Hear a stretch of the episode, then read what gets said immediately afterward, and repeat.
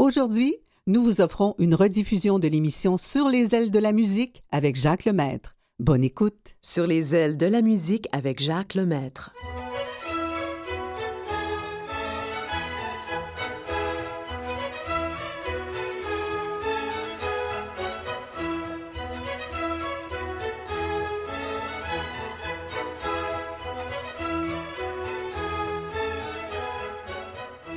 Bonjour tout le monde. Euh, merci beaucoup d'être là et merci de m'accueillir euh, chez vous. Aujourd'hui, beaucoup de variétés, beaucoup de choses différentes. Je pense que ça va vous plaire. On va commencer par un tango. Le tango, avec son histoire, avait euh, une façon d'être joué, mais on l'a beaucoup changé. En voici une autre façon, peut-être que vous allez aimer. Il s'agit d'un d'un trio, Denis Plante, bandoneon, David Jacques à la guitare et Yann Simpson à la contrebasse. Ils ont fait un disque qui s'appelle Tango Boréal. Je pense que c'est le nom de leur groupe. Et le nom, euh, justement, de, sous-titre de, de la brochure, c'est Pampa Blues. Nous les écoutons.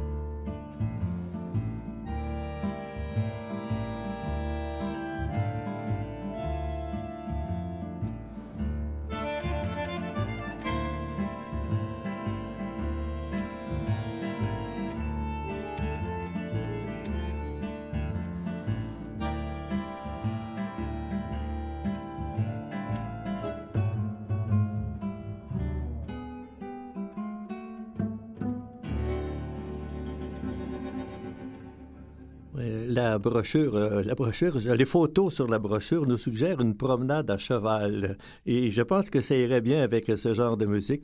J'espère que vous avez aimé. Giorgia Fumanti, on en parle depuis des années d'elle, et puis elle chante beaucoup, elle chante toutes sortes de choses. En voici ici, elle va nous chanter une musique écrite par Chopin. Ça s'appelle Notturno.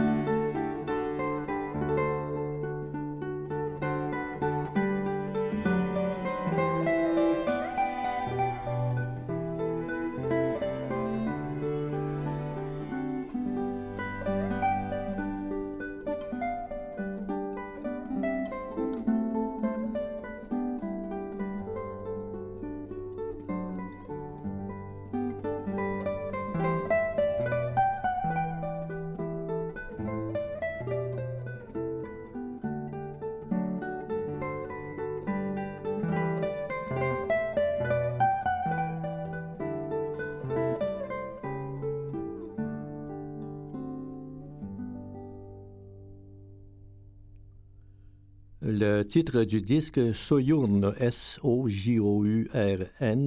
et le nom de la guitariste Xiu Fei Yang, Y-A-N-G. C'est son nom de famille. Elle a 37 ans. Elle est née en République populaire de Chine. Vous avez entendu un extrait de la cantate 147 de Bach. Je pense que c'est très connu. Euh, ça s'appelle en français Jésus que ma joie demeure. Et puis, il y a quelques semaines avait lieu le fameux, la, remise des prix Félix. Vous vous souvenez? il y en a un qui a gagné beaucoup de Félix, il s'appelle Alex Nevsky. Et puis j'ai écouté ça, j'ai entendu, et alors je me suis dit, il faut quand même que moi je me fasse une idée. Et euh, il y avait une des chansons euh, qui a gagné comme la meilleure chanson, ça s'appelle On leur a fait croire j'ai écouté, on n'a pas réussi à me faire croire. Tout simplement, je vous avoue, je vous, vous dis, c'est pas ça que j'ai préféré. Et je vais vous surprendre peut-être. La chanson que j'ai aimée le plus sur le disque, c'est celle-là que je vais vous faire entendre, c'est la dernière du disque. Elle est chantée en anglais avec une femme qui s'appelle Emma Baxter. Ça s'appelle Ko Tao.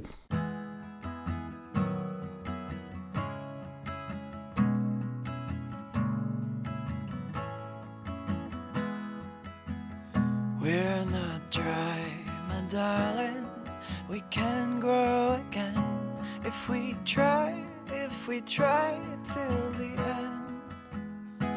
It's not dry, my darling, we can grow again if we cry all these lies till the end. We found the night in the morning, found hopes in the sun. We found the sky on the red ocean, so let's find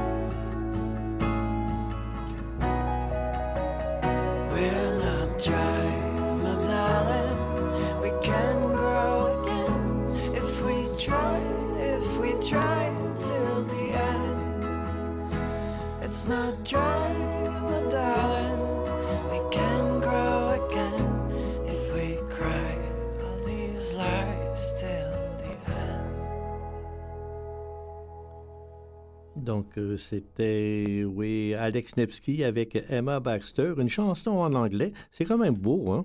Et puis, ça s'appelle euh, Kotao. Qu'est-ce que ça veut dire? Non, I don't know. Bon, on passe à- maintenant à, euh, à mon, petit, euh, mon, petit, mon petit coin du jazz. Euh, Je sais que vous aimez beaucoup. Paul Desmond, c'est un saxophoniste. Il jouait du saxophone alto.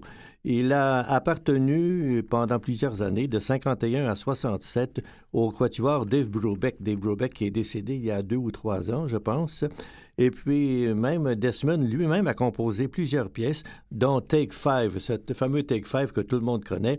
Il est né en 1924. Il est décédé très jeune, en 77. Il n'avait que 53 ans. Nous allons l'écouter ici dans une pièce qui s'appelle Time After Time.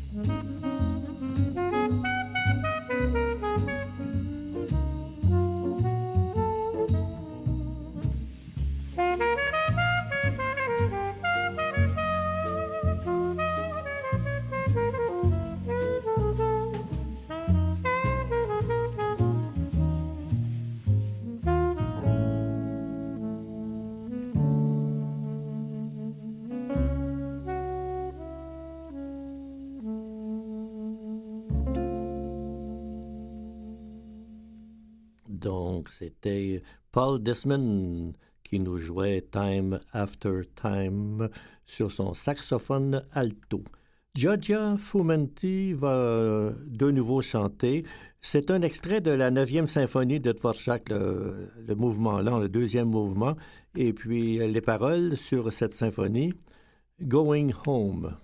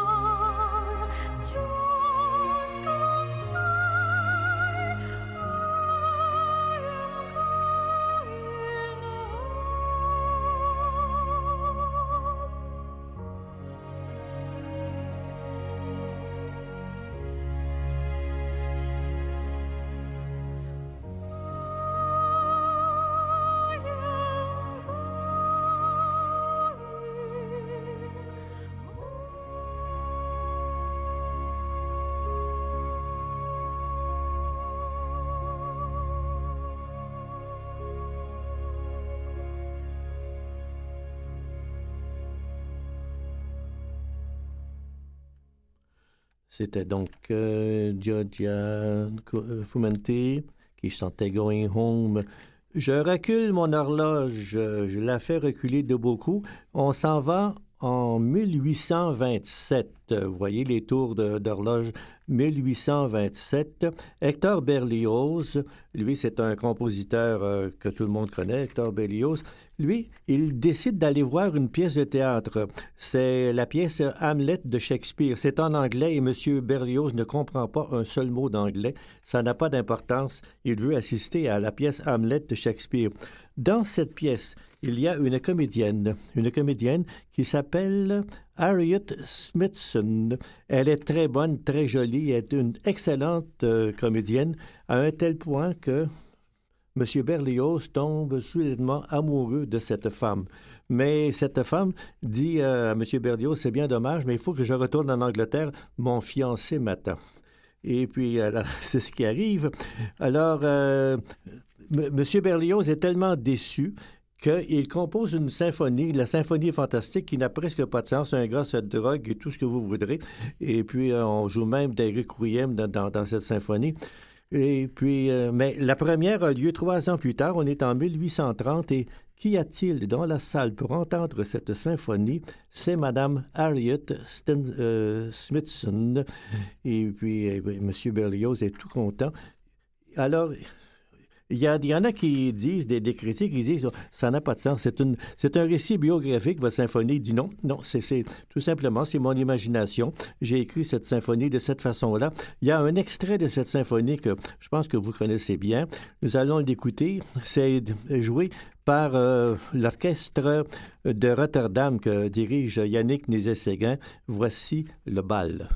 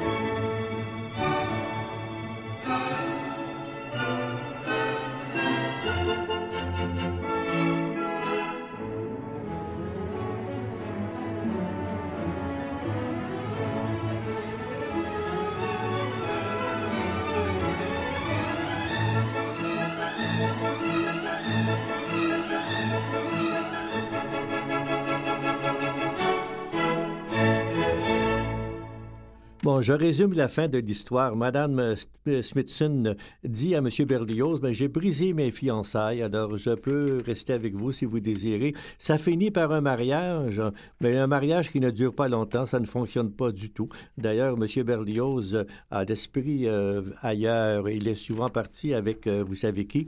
Donc, euh, ça ne fonctionne pas et ça... euh, enfin... C'est- une histoire euh, qui finit assez mal, je dirais.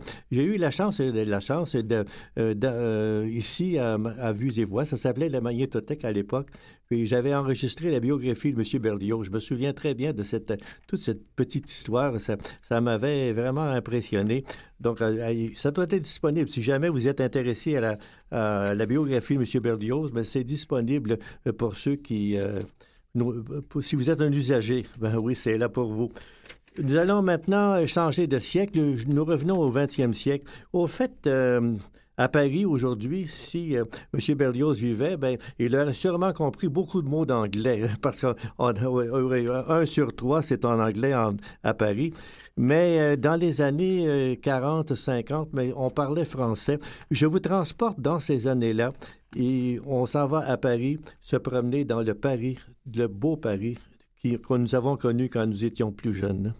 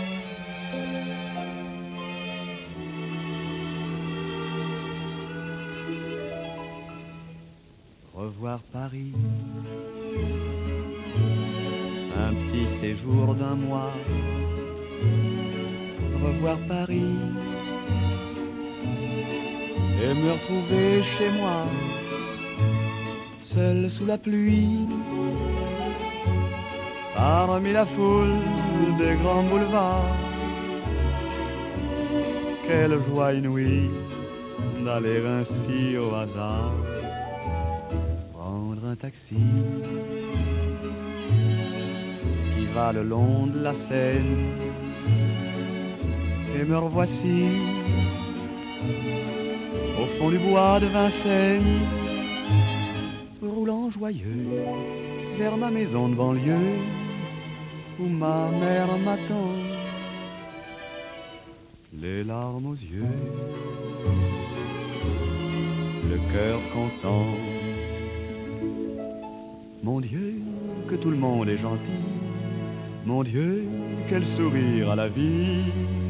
Mon Dieu, merci. Mon Dieu, merci d'être ici. Ce n'est pas un rêve. C'est l'île d'amour que je vois. Le jour se lève et sèche les pleurs des bois dans la petite gare. Un sémaphore appelle ces gens, tous ces braves gens de la Varenne et de nos gens. Bonjour la vie, bonjour mon vieux soleil, bonjour mamie, bonjour l'automne vers mai. Je suis un enfant, rien qu'un enfant, tu sais. Je suis un petit Français. Rien qu'un enfant,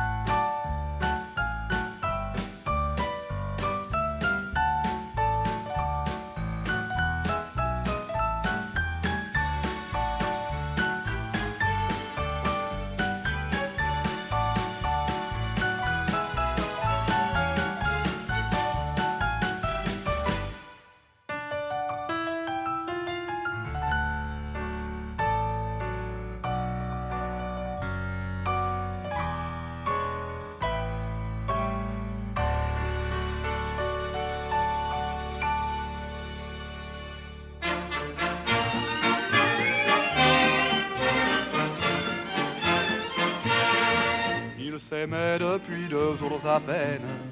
Il y a parfois du bonheur dans la peine.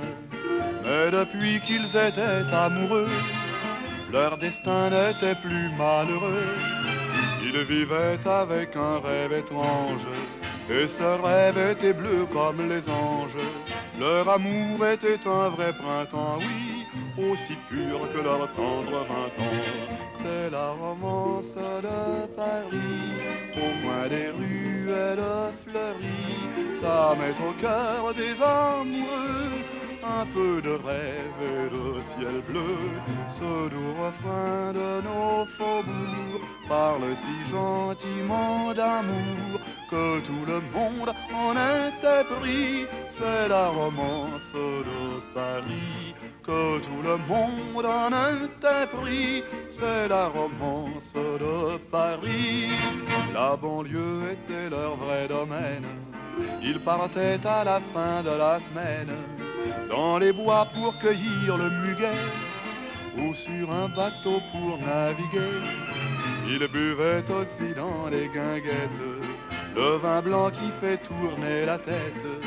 Et quand il lui prenait un baiser, oui, tous les couples en dansant se lisaient.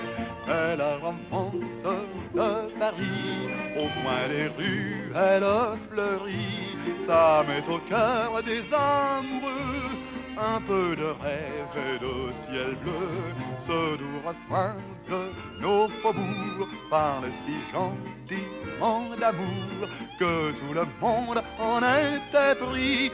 C'est la romance de Paris que tout le monde en était pris. C'est la romance de Paris. C'est la romance de Paris, cœur des un peu de rêve et de ciel bleu. Ce refrain de nos faubourgs parle si gentiment d'amour que tout le monde en était pris. C'est la romance de Paris que tout le monde en était pris. C'est la romance de Paris.